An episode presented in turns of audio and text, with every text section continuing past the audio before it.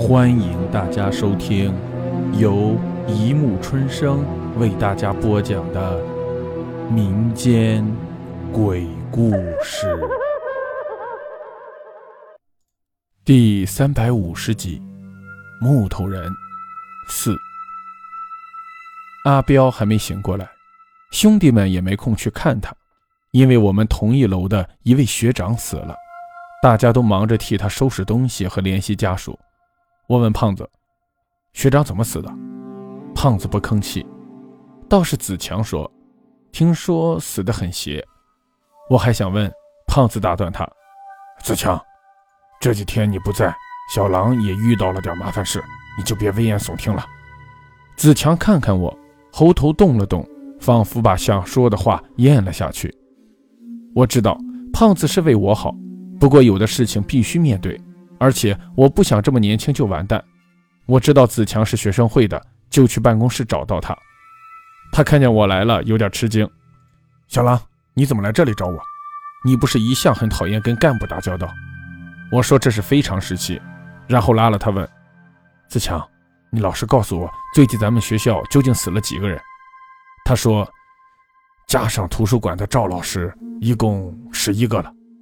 我一愣，子强说。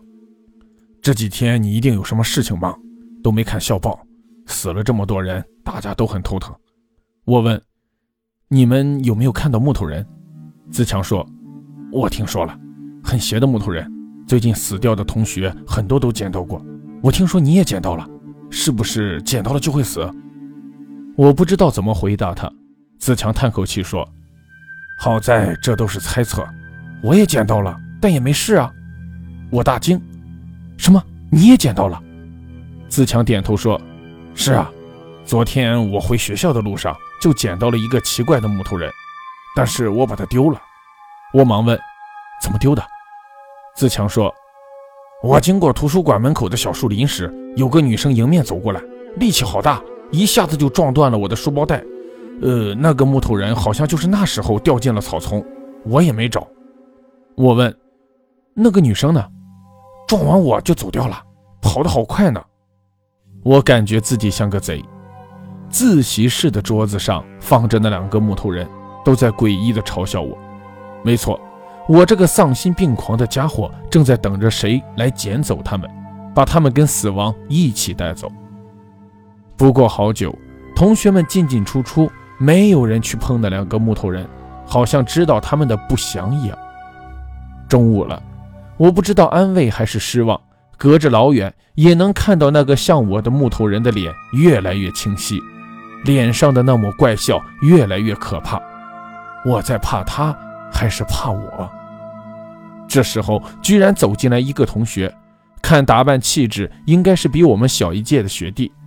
看学弟的样子是想占个座位，但是他看到了木头人，露出了吃惊的样子，伸出手去，慢着。